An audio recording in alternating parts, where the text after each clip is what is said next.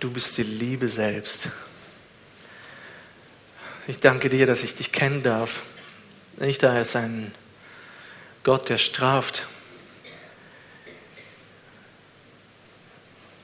obwohl ich auch um die Konsequenzen der Sünde weiß, sondern ich kenne dich auch als einen liebenden Gott, der mich so sehr geliebt hat, dass er seinen eigenen Sohn gab, der sich hingegeben hat, der ein Knecht wurde, ein Diener von uns Menschen, ein Vorbild für uns durch und durch.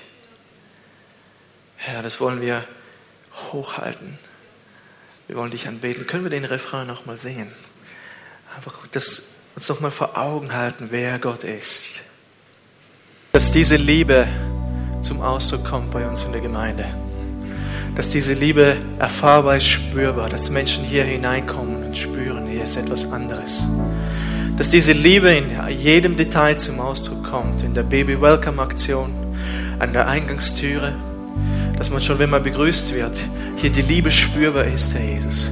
Die Gemeinschaft, wenn wir in den Häusern uns treffen, in den Kleingruppen, wenn wir uns einander zum Essen einladen, die Liebe soll spürbar sein.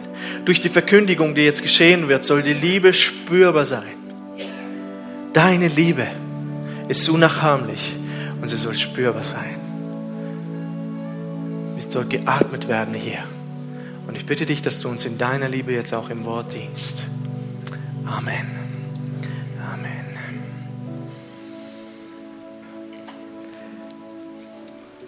Wow, fast jeder Platz gefüllt. Guten Morgen miteinander.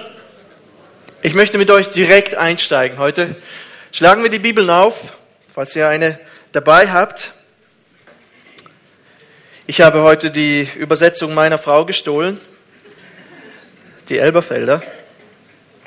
Wir sind immer noch in dieser Serie über die Gemeinde. Und das heutige Thema lautet, lautet Gemeinde ist neu gekleidet. Und wir lesen aus dem vierten Kapitel, Epheserbrief, die Verse 17 bis 24. Ursprünglich hatte ich viel mehr vorgesehen, aber ich habe gemerkt, die Übersetzer haben Mühe, mir zu folgen. ich habe jetzt den Text reduziert, wir haben das Abendmahl und wir werden einfach diese Verse anschauen aus diesem Kapitel. Dies nun sage und bezeuge ich im Herrn, dass ihr nicht mehr wandeln sollt, wie auch die Nationen wandeln in Nichtigkeit ihres Sinnes. Sie sind verfinstert am Verstand, entfremdet dem Leben Gottes wegen der Unwissenheit, die in ihnen ist, wegen der Verstockung ihres Herzens.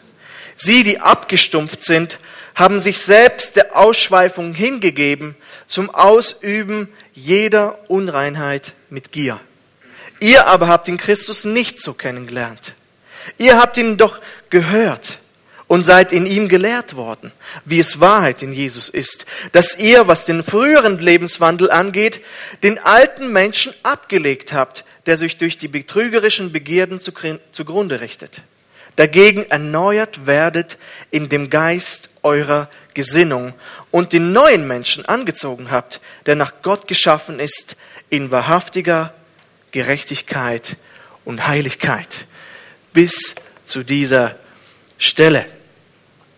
Nun, ich möchte mit einem Zitat beginnen. John Owen, ein puritanischer Theologe, sagte einmal, Be killing sin, or it will be killing you. Bleib dran, Sünde zu töten, oder die Sünde wird dran bleiben, dich zu töten. Und das fasst gut zusammen, was heute in diesem Text wir gelesen haben. Paulus spricht in Epheser 4 von einigen Merkmalen, die eine Gemeinde oder Christen im Allgemeinen kennzeichnen sollte. Wir haben gesprochen, Gemeinde ist geistliche Einheit. Dann haben wir gesagt, Gemeinde ist geistliche Vielfalt in den Diensten, in den Gaben und auch in der Ausübung der Gaben. Die Gemeinde wächst hin zu dem Haupt, zu Christus. Die Gemeinde strebt immer so zu sein, wie Christus ist. Und dann haben wir gesagt, dass Gemeinde auch geistlich reif ist. Und in unserem Fall geht es nun hier um geistliche Reinheit, die wir fördern sollten. Und ihr kennt diesen Spruch, Kleider machen Leute. Ist es heute noch so? Kleider machen immer noch Leute. Welche Art von Kleidung wir tragen, hängt davon ab, welche Rolle wir spielen. Das ist so in der Gesellschaft. Wenn wir zum Beispiel zu einer Hochzeit gehen, tragen wir eine gewisse Art von Kleidung. Wenn wir zu einer Beerdigung gehen, tragen wir auch eine gewisse Art von Kleidung. Und mir ist absolut bewusst, dass die jungen Leute nicht so darauf achten. Manchmal äh, habe schon welche mit T-Shirts gesehen, mit kurzen Hosen an, an Hochzeiten, aber meistens, meistens, und das ist keine Kritik, ich meine, das ist eure Sache. Meistens ist es doch äh, Brauch und Sitte, dass unsere Kleidung dem Event oder dem Anlass passt. Es passt dazu. Und bei vielen Leuten wird die Kleidung durch ihre Arbeit bestimmt. Rekruten oder Soldaten tragen Uniform. Seeleute tragen ihre Uniform. Krankenschwestern haben ihr Tenue. Stell dir vor, Krankenschwester in Soldatenuniform. Würde nicht gerade vertrauenserweckend. Sie, geben mir keine Spritze. Richter haben ihre Kleidung und so weiter. Aber wenn sie dann ihre Rolle wechseln, wechseln sie auch ihre Kleidung. Wenn dein Rekrut von der RS nach Hause kommt, ist er noch in der SBB, meistens noch in seinem Tenue. Aber sobald er zu Hause ist, wird er das sich umziehen, weil er die Zeit dazu gehabt hat. Er geht heim und kleidet sich in Zivil. Und genauso ist es mit uns. Wir sind eine neue Schöpfung und haben, Amen, und haben die alte Natur mit ihrem Wesen abgelegt und die neue angezogen. So heißt es in unserem Text. Wir haben das alte abgezogen, unsere alte Kleidung abgezogen und wir haben uns mit neuer Kleidung angetan. So legen wir auch die alten Maßstäbe ab und müssen uns neue aneignen. Unsere neue Rolle bedeutet neue Kleidung und unser neues Leben einen neuen moralischen Lebensstil. Das ist so. Das ist, das, ist, das ist durch das Evangelium hindurch. Ihr merkt wieder, es geht wieder um einen Lebensstil, Lifestyle, der dem entspricht, was Jesus von uns erwartet. Und wenn ihr an, an, das, an, das, an den ersten Vers von Kapitel 4 denkt, führt ein Leben, das würdig ist des Evangeliums oder würdig ist Christi. Und Paulus kommt immer wieder darauf zurück und sagt, hey, ihr seid jetzt eine neue Kreatur, eine neue Schöpfung und ich erwarte von euch, dass ihr ein Leben führt, das dem auch entspricht. Ihr habt neue Kleider. Bitte macht sie nicht schmutzig. Und so habe ich hier zwei Punkte, die wir anschauen, weil es gibt wie, wie so oft bei diesen Sachen äh, auch nur zwei Sätze. Typisch griechischer Satz, Vers 17 bis 19 ist ein Satz und eigentlich sind die Verse 20 bis 24 im Griechischen auch ein Satz. Ich habe schon einmal gesagt, ich weiß nicht, wie die Griechen das gelesen haben. Ihr müsst mal diese Schriften lesen. Es gibt keinen Abstand, keinen Punkt, kein Komma, kein Groß, kein Kleinbuchstabe, alles zusammengepresst. Und dann ist das ein Satz. Ich denke, die haben wahrscheinlich vorher das studiert und erst dann vor, laut vorgelesen. Im Kolosserbrief lest es laut vor und gebt es dann weiter, damit es in den Gemeinden vor. Wie haben sie das gelesen ohne Punkt und Komma? Aber effektiv, zwei Punkte machen Sinn, weil es auch zwei Sätze sind und zwei Gedanken. Das eine ist das Leben ohne Gott und das andere das Leben mit Gott. Und Paulus sagt hier, leb nicht mehr wie ein Heide. Oder wie es in der Elberfelder Übersetzung heißt, lebt nicht mehr wie die Nationen. Aber die Nationen sind einfach alle Menschen, die außerhalb des Judentums gelebt haben. Und er bezieht sich eigentlich auf diese Menschen, die nicht Christen sind. Und Paulus zeigt schonungslos auf, wie es um den Menschen steht, wenn er keine innere Veränderung durch Jesus Christus erfahren hat. Paulus ist sehr wichtig, was er hier sagt. So wichtig, dass er sagt, ich bezeuge es im Herrn. Er spricht, er, er sagt, ich sage dass dies nun sage und bezeuge ich. Paulus kommt mit einer Autorität als Apostel, der Christus gesehen hat, der von Christus berufen wurde, aber dann bringt er noch etwas dazu. Ich sage, ich, ich sage und bezeuge ich im Herrn. Wisst ihr, wenn er im Namen von jemandem kommt, dann hat es ein Gewicht. Wenn du alleine kommst, ich weiß, wie ich früher als 16, 17, 18-Jährige auf dem Bau gearbeitet habe. Und ich war einfach der Bimbo. Ich musste alles holen und bringen und tun und lassen, was sie gesagt haben. Und wenn ich dann kam, bring mir den Rüttler, bring mir die Schaufel, misch, bitte den Zement oder den Beton und äh, mach mir dieses und jenes. Ich weiß nicht, 20 Kilometer am Tag habe ich sicher gemacht. Und wenn ich dann etwas gebraucht habe, schauten sie mich abschätzig an, nö, bringe ich nicht oder gebe ich dir nicht. Aber wenn mich der Chef gesandt hat und ich sage, Herr Andelfinger hat mich geschickt. Oh, Herr Andelfinger hat dich geschickt. Okay, alles klar. Was kann ich bringen? Was kann ich tun? Und was kann ich für dich tun? Und, und plötzlich habe ich an Bedeutung gewonnen. Ich hätte ja, ja, hätte lügen müssen, aber jedes Mal, wenn ich im Namen von Herrn Andelfinger kam, hat, wurde ich gehört. Und Paulus ist es wichtig, nicht nur ich sage, ich bin eine Autorität. Ich bin nicht irgendwer, aber ich bezeuge. An sich ist dieses Wort im Griechischen, kann man auch sagen, ich beschwöre euch. Es ist mir sehr, sehr wichtig, dass ihr zuhört. Im Herrn, in der Autorität von diesem Herr, der euch berufen hat zu diesem Leben. Und, und das, das, das führt in die Verantwortung hinein. Sie spüren da, das ist ernst, was Paulus hier sagt. Das ist nicht Paulus Gedanken, das ist der Herr, der auch noch dahinter steht. Das passiert so. Und, und so spricht er sie an. Er stellt den Herrn vor und was er sagt, das hat Autorität. Und diese Autorität ist Jesus Christus selbst. Amen. Das ist Jesus Christus selbst. Was ist so dringend? Was sagt er? Lebt nicht wie die Heiden, Menschen, die Jesus Christus nicht kennen.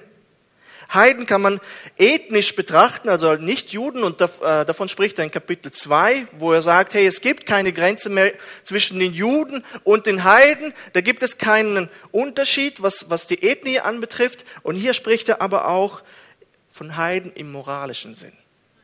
Im moralischen Sinn. So klar, wie Paulus mit der Sünde hier abrechnet, so wenig leider beschäftigt sich die Welt damit.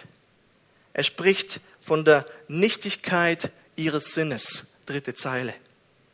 Das heißt, dass sie es, die Welt es vorgezogen hat, sich bedeutungslosen Dingen zu widmen.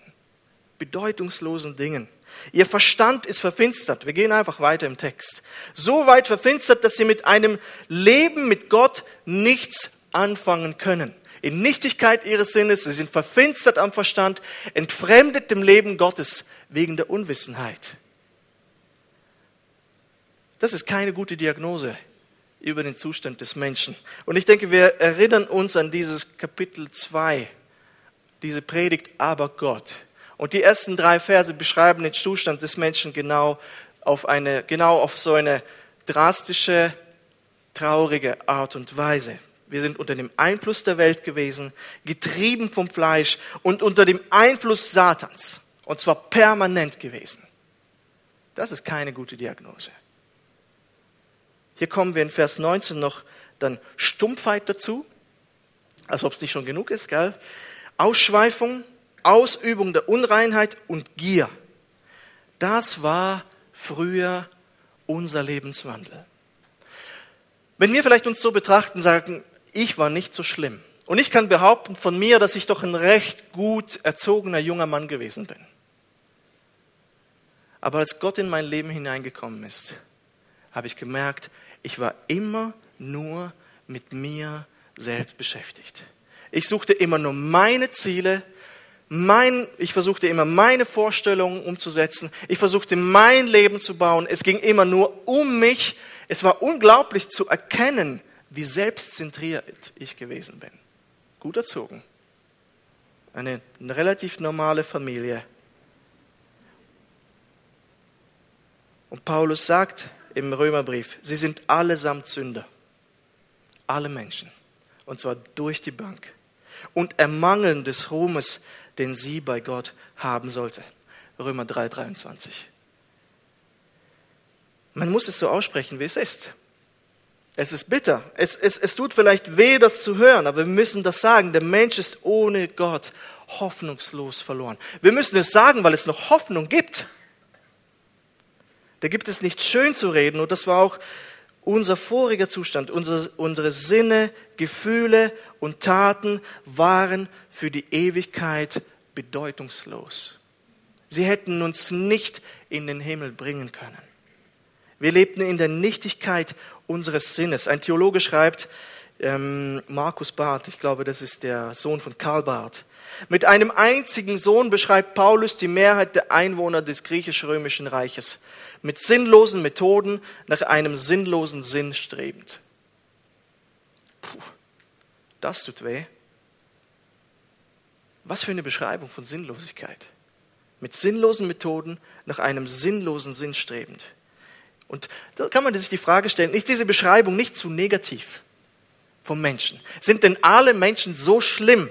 Wie ist es möglich, dass der menschliche Verstand und Sinn so wertlos sind? War, sicher waren nicht alle Menschen und sind nicht alle Menschen maximal möglich schlecht. Nicht alle sind Stalins, nicht alle sind Mao Zedongs, nicht alle sind Adolf Hitlers, nicht alle laufen Amok. Und Paulus möchte auch das Menschsein nicht schlecht reden. Es geht aber um den Lebensstil, den die Menschen führen. Und er ist sehr auf sich gerichtet und sehr darauf gerichtet, eigentlich in Nichtigkeit und in Schönheit zu sterben. Und diesen Lebensstil lehnt Paulus entschieden ab. Was das Herz anbetrifft, sagt Paulus das, was er schon Anfang des Kapitels 2 gesagt hat. Menschen, die Gott nicht kennen, sind entfremdet dem Leben Gottes wegen der Unwissenheit, die in ihnen ist, wegen der Verstockung ihres Herzens. Ja, sie sind vom geistlichen Leben abgeschnitten. Sie können mit Gott nicht kommunizieren und ihre Herzen sind verhärtet. Und hier heißt es, dass sie abgestumpft sind. Ich weiß doch, wie mir das Evangelium immer wieder erzählt wurde und ich saß immer nur so da und sagte, hm, hm, hm, interessiert mich nicht. Und das war meine Großmutter, die mir immer wieder das erzählt hat. Sie haben Möglichkeiten gehabt. Ich hatte früher Möglichkeiten gehabt, auf die, auf die gute Nachricht zu antworten, aber sie haben immer wieder abgelehnt. Ich habe früher immer wieder abgelehnt. Wie oft habe ich mit Menschen auf der Straße und sonst irgendwo gesprochen und das Evangelium versucht zu bringen. Mhm, mhm, mhm, danke. Und tschüss. Der Mensch ignoriert normalerweise die Frage auch nach dem Sinn des Lebens. Man, ist, man, man, man bringt Sachen vor wie Familie, Selbstverwirklichung. Ich, wir haben Fragebögen ausfüllen lassen. Beruf, licher Erfolg, Gesundheit, ich weiß nicht, ob ich schon gesagt habe. Das ist das, was einem so vorschwebt. Aber viele sagen, ich habe ich hab keine Ahnung an sich, was der Sinn des Lebens ist. Man ist beschäftigt, wuselt sich durchs Leben, sucht nach Unterhaltung, damit man nicht nachdenken muss. Für viele hat das Leben keinen besonderen Sinn. Das ist so meine Beobachtung und meine Erfahrung. Wie denn auch wenn man konsequent ohne Gott lebt, muss man auch sagen, dass wir einfach ein Produkt eines großen Knalls sind, der der Urknall ist. Und wir sind einfach Moleküle, die zusammengesetzt wurden. Irgendwo in Bewegung und wir sind einfach ein Produkt der darwinistischen Kette. Wir sind alle irgendwelche Lebewesen nicht besser als eine Amöbe. Wenn man das durchdenkt, wenn man, wenn man Gott ausklammert an allem, dann gibt es keine Werte, dann gibt es keine Ethik, dann gibt es kein Gut und Böse, sondern es gibt einfach nur Menschen, die, die leben und wir sind nicht besser als ein Schaf. Und wir sind nicht besser als eine Amöbe. Wisst ihr, was diese Amöbe ist? Dieses Fetzelchen? Ich hätte vielleicht ein Bild bringen können. Dabei hat eine Amöbe so viel DNA, dass man tausend Bänder des Brockhaus füllen kann schon so eine Amöbe. Aber die Wissenschaft sagt, hm, wir müssen konsequent sein. Und wenn man das so richtig denkt, wenn du Gott ausklammerst dann aus allem, dann hat der Mensch nicht mehr Bedeutung als solch eine Amöbe. Keine übernatürliche Ursache des Menschen. Dieses Empfinden von Gut und Böse, nun ja, Holocaust war nicht schlecht, wenn man wirklich konsequent denkt und es gibt keinen Gott und kein Gut und Böse, dann war der Holocaust nicht schlecht. Dann war der Holocaust nicht schlecht. Und das sagen viele Wissenschaftler unter der vorgehaltenen Hand. Es gibt keine Werte. Die haben wir uns selber definiert. Aber an sich war das Darwinismus. Die einen haben versucht, sich als Rasse durchzusetzen. Und da sträuben sich bei uns die Haare. Wie kann das sein? Das war schlecht. Das war schlecht. Woher wissen wir das, was es schlecht ist? Das ist uns von Gott eingelegt worden, dass Töten schlecht ist. Wir wissen das. Wir sind nicht Moleküle. Wir wissen, dass Töten falsch ist. Und Und das ist keine Selektion. Wie das Gras, das heute wächst und morgen schon nicht mehr da ist, so ist für viele Menschen der Mensch selbst. Wir kommen und gehen. Und so sehen auch viele Wissenschaftler heute das Leben. Ohne Gott ist alles recht trostlos, würde ich behaupten. Das macht keinen Sinn. Das macht keinen Sinn. Und das andere ist, dass der Mensch nur auf sich selbst ausgerichtet ist. Homo incurvatus in se. Das ist so ein Ausspruch aus der Reformation, der auf sich selbst verkrümmte Mensch. Der Mensch ist auf sich selbst gerichtet. Er schaut sich nur selber an. Er, er läuft nur, er, dreht sich in sich selbst. Incurvatus in se. Das hat auch, so hat auch Luther die Sünde definiert. Der auf sich selbst verkrümmte Mensch. Menschen drehen sich um sich selbst wie Hobelspäne. Kennt ihr einen Hobel, der, wie man da durchstreift und dann entsteht meistens so ein Streifen und, und der dreht sich ja, oder? Er dreht sich in sich selbst und wenn man schön durchzieht, dann wird er immer länger und, und, die, und, und diese, und diese Rundung wird immer mehr. Ne? Es werden immer mehr und, und das Licht wird immer weniger. Er verliert sich in sich selbst. Stolz und Selbstzentriertheit dominieren und das stumpft das Herz ab. Das Licht wird immer dunkler und Leben verfällt der Nichtigkeit, der Bedeutungslosigkeit. Es ist nicht bei allen gleich ausgeprägt. Das stimmt. Aber der Lauf der Menschheit zeigt, dass man über uns nicht viel Gutes sagen kann. Das haben wir schon damals gesagt. Wie viel hat der Mensch Fortschritte gebracht in der Medizin, in der Technik und, und, und. Aber diese Sätze, sie stimmen bis heute. Moralisch sind wir ein reiner Pfeil. Obwohl wir hier in der westlichen Hemisphäre, in der nördlichen Hemisphäre relativ gut haben, lest einmal die Nachrichten und hört einmal die Nachrichten. In der Schule Mobbing, Probleme überall. Menschen distanzieren sich voneinander. So viel das Böse ist. Egoistisch und nicht selten gemein. Und selbst wenn nicht alle so gemein erscheinen, brauchen wir dennoch dringend Jesus. Das habe ich verstanden. Ich dachte am Anfang, Herr, du hast mich gerufen und zu deinem Kind gemacht, weil ich doch kein so schlechter Junge bin. Aber als ich dann Jesus gesehen habe und wie Gott ist, die Liebe, habe ich das als Kontrast angefangen anzuschauen. Sag, wie Gott du bist und wie rein du bist. Und du sagst, dass, dass ihr sollt heilig sein, wie mein himmlischer Vater im Himmel heilig ist. Und dann habe ich gemerkt, meine Güte, meine Gedanken sind oft so finster. Ich, bis heute habe ich manchmal schlechte Gedanken, schlechte Gedanken. Und das bewegt mich. Und ich bin so froh, lebst du in mir und hilfst mir, diese Gedanken abzulegen. Abzulegen. Und hier ist es die gute Nachricht von dieser Passage, dass Gott durch seine Liebe jeden, aber auch jeden verändern kann. Absolut jeden. Viele in der Gemeinde in Ephesus haben das alles voll ausgelebt. Viele von uns erkennen sich selbst hier in diesen Zeilen. Aber wir wurden eine neue Schöpfung. Halleluja. Und genauso geht es auch uns heute. Und der Punkt hier ist klar, als neue Schöpfung in Christus müssen wir anders denken, auf die Wahrheit anders antworten und entsprechend auch anders handeln. Und ich möchte einfach noch die nächste Folie dazu nehmen. Neue Kleider heißt, lebe wie eine neue Schöpfung. Paulus beschreibt nun, was wir nicht, dass wir nicht mehr wie Heiden leben sollten. Und in diesen fünf Versen zeigt er uns drei Bilder. Ich hoffe, wir schaffen wenigstens zwei davon zu machen. Wir haben eine Schule erlebt, Verse 20 bis 21. Wir haben neue Kleider bekommen, Verse 22 bis 24. Und wir sind eine neue Schöpfung, Vers 24, die zweite Hälfte. Zunächst erinnert er sie daran, was sie gelernt haben. Was haben sie gelernt? Ihr aber habt den Christus nicht so kennengelernt. Ihr habt ihn doch gehört und seid in ihm gelehrt worden, wie es Wahrheit in Jesus ist. Das wird im Neuen Testament nirgendwo so ausgedrückt. Auch in der antiken Literatur findet man diesen Ausdruck eine Person lernen kaum.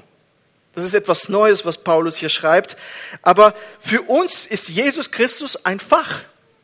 das wir erlernen. Er ist unser Fach. Christologie gibt es auch an der Bibelschule. Er ist das Fach, das wir lernen. Wir lernen, wie Christus ist. Und wir lernen so zu sein wie er. Und wenn du Christ geworden bist, dann geht es nicht primär darum, dass du die Lehren von Christus kennst oder erlernst, sondern du lernst ihn kennen. Erinnert ihr euch an letzte Woche Dirk Nowitzki? Ja. Nicht einfach nur wissen über Dirk Nowitzki, äh, sondern wir müssen kennen. Wir müssen die Person kennen, damit eine Beziehung da ist. Wenn wir einmal eine Begegnung hatten mit ihm, reicht das nicht. Um Christus kennenzulernen und was er von uns möchte und seine Wahrheit, müssen wir eine Beziehung haben. Wir müssen ihn kennenlernen. Es geht nicht darum, dass du irgendwelchen Regeln befolgst, eine religiöse Haltung einnimmst, warme Gefühle bekommst. Interessant, immer wieder höre ich das von den Russen. Jedes Mal, wenn ich in eine Kirche komme, wird es mir so warm ums Herz. Cool. Und wie sieht es aus mit der Beziehung mit Jesus? Was meinst du damit? es geht nicht darum, etwas zu wissen. Es geht nicht darum, dass wir warme Gefühle haben, wenn wir in einer Gemeinde sind. Es geht darum, dass wir eine persönliche Beziehung zu Jesus haben. Und darum müssen wir ihn kennen. Wir haben ihn kennengelernt. Es reicht auch nicht, gute Taten zu vollbringen oder einfach zu sagen, ich glaube an Gott. Du musst Christus kennen. 17, Johannes 17,3 sagt, das ist aber das ewige Leben, dass sie dich, der du allein wahrer Gott bist und den du gesandt hast, Jesus Christus, erkennen. Erkennen. Und hier ist es dann weiter, ihr habt ihn doch gehört. Haben wir seine Stimme gehört? Hast du seine Stimme gehört? Dann noch, und seid in ihm gelehrt worden. Jesus ist unsere Schule. Jesus ist unsere Schule. Alle ethischen Anweisungen müssen so verstanden werden, dass sie im Licht unserer Beziehung, unserer Verbindung mit Christus geschehen. Wir machen nicht einfach nur stupide Regeln und, und irgendwelche Gebote, die wir befolgen, sondern wir befolgen diese Gebote gern. Warum? Weil wir Christus kennen. Weil wir Christus kennen. Das zweite ist, dass Paulus hier beschreibt, dass es um ein An- und Ablegen geht oder ein äh, Anziehen und Ausziehen von unserem früheren Lebenswandel. Dass ihr, was den früheren Lebenswandel angeht, den alten Menschen abgelebt habt und dann in Vers 24 und den neuen Menschen angelegt. Oh, jetzt habe ich hier abgelegt, aber nein, den neuen Menschen haben wir angelegt. Ismail hat vor zwei Wochen den Paralleltext dazu gehabt. Und dort steht, genauer, was das für Sachen sind. Was legen wir denn ab? Und dort steht, nun aber legt auch ihr das alles ab. Zorn, Grimm, Bosheit, Lästerung, schandbare Worte aus eurem Munde. Belügt einander nicht, denn ihr habt den alten Mensch mit seinen Werken ausgezogen. Das ist nicht mehr ein Teil von euch. Und den neuen angezogen, der erneuert wird zur Erkenntnis nach dem Ebenbild dessen, der ihn geschaffen hat. Hier heißt es auch, dass wir den alten Menschen ausgezogen haben. Wenn Christus in unser Leben hineinkommt, dann nimmt er in uns Wohnung und der alte Mensch wird ersäuft. Das wird durch die Taufe gefeiert. Andrin und, und die, die Mädels, ihr wisst, was dann passiert. Der alte Mensch ist bereits ausgezogen und der neue ist schon angezogen. Und John Stott sagt dann in seinem Kommentar, dass, ein, dass die Empfänger das schon gemacht haben, als sie zum Glauben gekommen sind. Das ist schon passiert. Der alte Mensch ist weg. Hier ist neue Schöpfung und neue Kreatur. Wir sind also neue Menschen mit neuen Kleidern, die Sünde in ihrem Leben praktisch täglich und ständig bekämpfen. Praktisch täglich und ständig. Wir müssen anders leben, da wir nun eine neue Schöpfung sind. Und wenn wir Jesus Christus angenommen haben, sind wir eine neue Kreatur. Wir haben auch die Fähigkeit bekommen, dort anzukämpfen. Und wir müssen alles das ablegen, all die störenden Faktoren, die zum Alten gehören, ablehnen und ausreißen. Ja, hier habe ich ein Beispiel, aber ich merke, hier wird die Zeit nicht reichen. Es gibt nur zwei Arten, wie du mit Sünde umgehen kannst. Entweder gehst du leichtsinnig dagegen vor oder radikal. Radikal. Da gibt es auch im, Wort, im wahrsten Sinne des Wortes. Da gibt es nichts dazwischen. Es ist wie bei einem Löwenzahn im Garten. Oh, wie habe ich gegen diese Löwenzähne gekämpft in meinem Garten?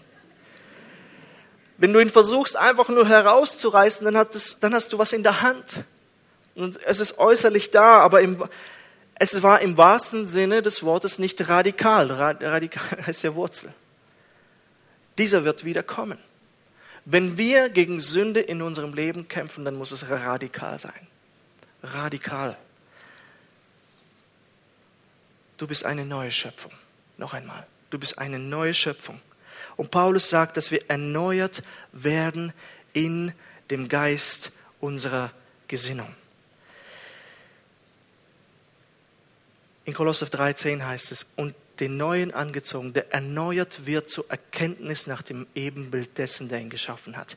Wisst ihr, dieses Erneuern in der Gesinnung, das ist ein ständiger Prozess. Manchmal kommen Menschen zu mir und sagen, warum ist es in meinem Leben so, dass ich das Gefühl habe, dass ich ständig nur im zweiten und dritten Gang unterwegs bin. Ich komme nicht zu Gang, ich komme nicht voran, ich kann nichts tun. Und dann sage ich immer wieder, worauf ist deine Gesinnung im Alltag gerichtet? Das ist das, was uns hier aus diesem Text anschreit. Die Heiden leben in der Nichtigkeit ihres Sinnes. Die Menschen, die Jesus nicht glauben, an Jesus nicht glauben, die leben in die Leere hinein, in die Bedeutungslosigkeit hinein. Ihr Sinn ist verfinstert. Sie können die Dinge, die Ewigkeitscharakter haben, nicht sehen. Aber durch den Geist, der in uns lebt, können wir Erneuerung, diesem Geist eurer Gesinnung erneuert werden. Vers 23. Und ich sage immer den Menschen, wenn es junge Menschen sind zum Beispiel, dann sage ich, okay, wenn du hast das Gefühl hast, dass du in deinem Leben wie gebremst bist, wenn du nach Hause kommst von der Arbeit oder von der Schule, was tust du als nächstes? Denn ich sage dir, wenn du als nächstes tust Folgendes, zwei, drei Stunden YouTube, Instagram, und wie gesagt, nichts gegen YouTube, nichts gegen Instagram, überhaupt nicht.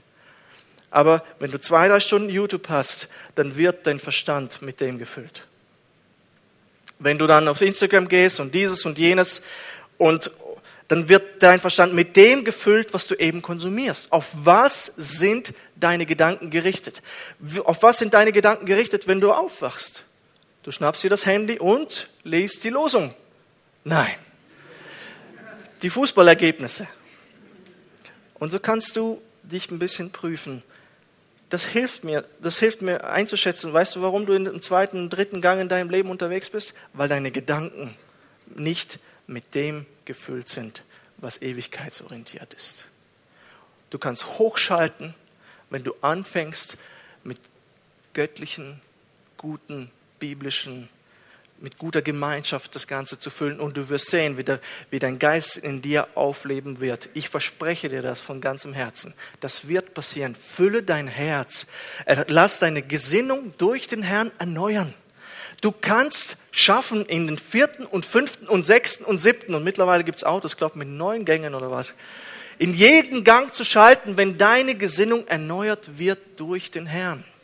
Nur es ist etwas, was zwischen dem Herrn und uns gemeinsam läuft. Das ist wichtig. Das ist wichtig. Richten wir unseren Gestand, Verstand, unseren Verstand auf Dinge aus, die uns erfrischen und erneuern. Tust du das? Das ist der Schlüssel, damit wir in Christus ähnlichen Lebenswandel bleiben. Und das ist keine Option. Du hast neue Kleider bekommen. Und du distanzierst dich von allem, was dich von Christus fernhält.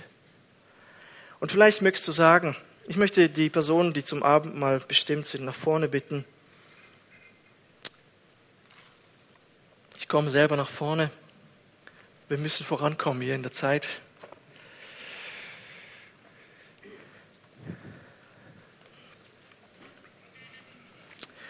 Ich mache einfach weiter.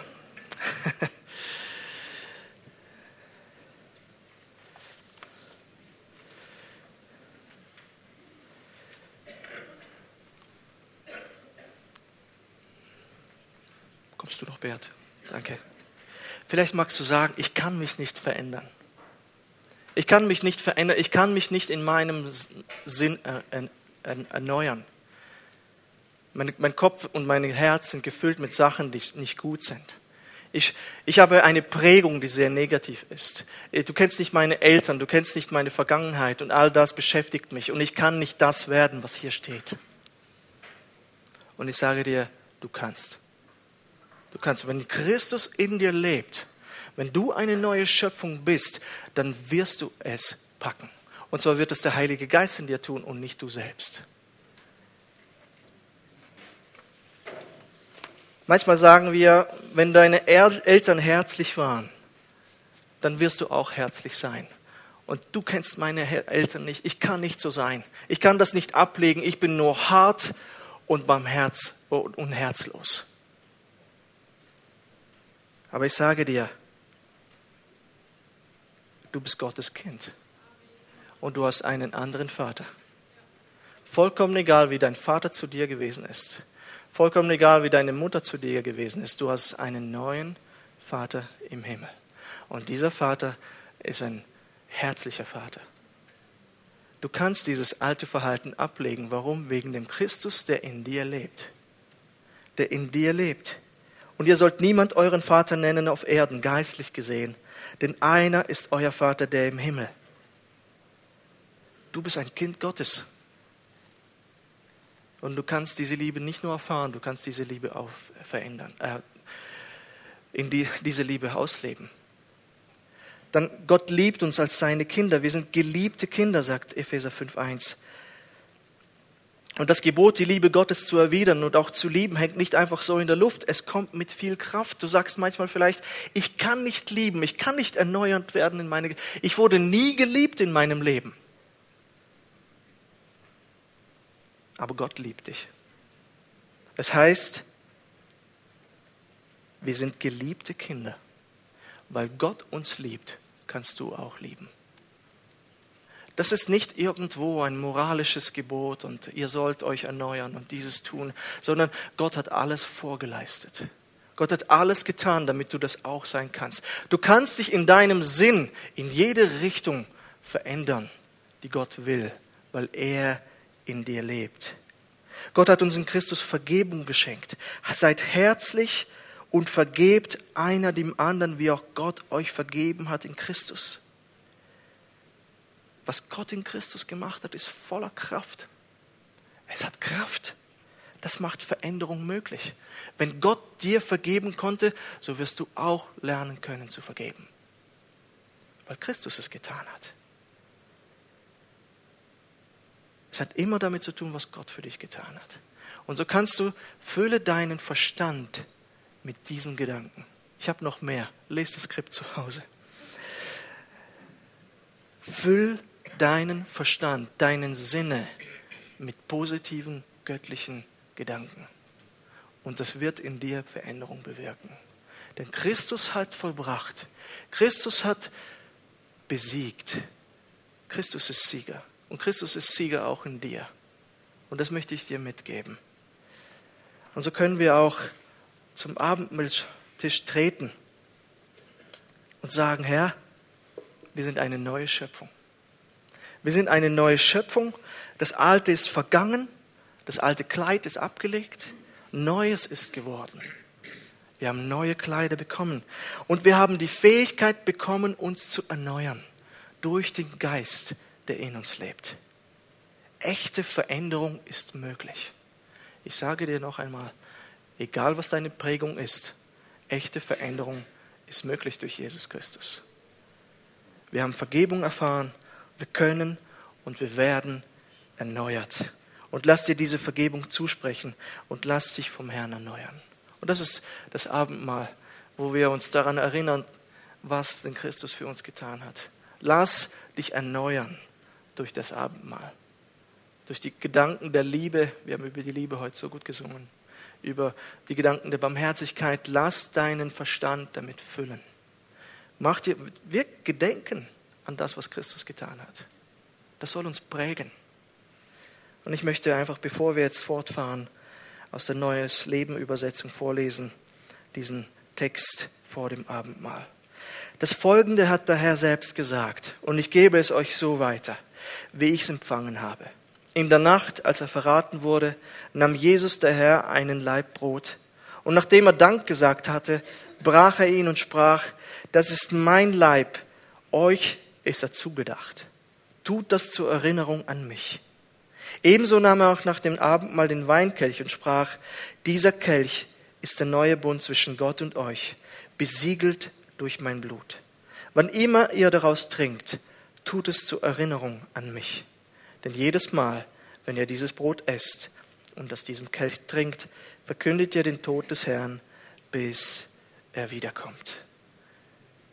Und Andreas, darf ich dich bitten, für Brot und Wein zu beten.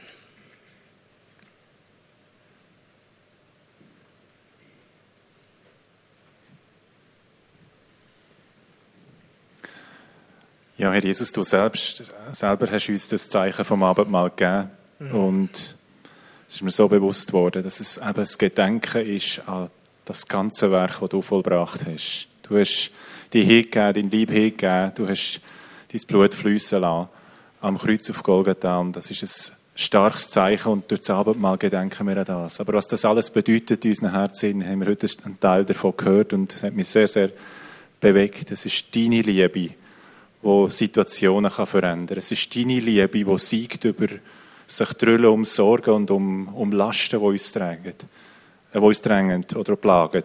Es ist deine Liebe, die Beziehungen heilt. Es ist deine Liebe, die unser Leben verändern kann. Auch Dinge, die wir als unmöglich anschauen. Und in diesem Gedenken, Herr, möchten wir heute Morgen das Brot brechen. Ich danke dir von ganzem Herzen. Amen. Amen.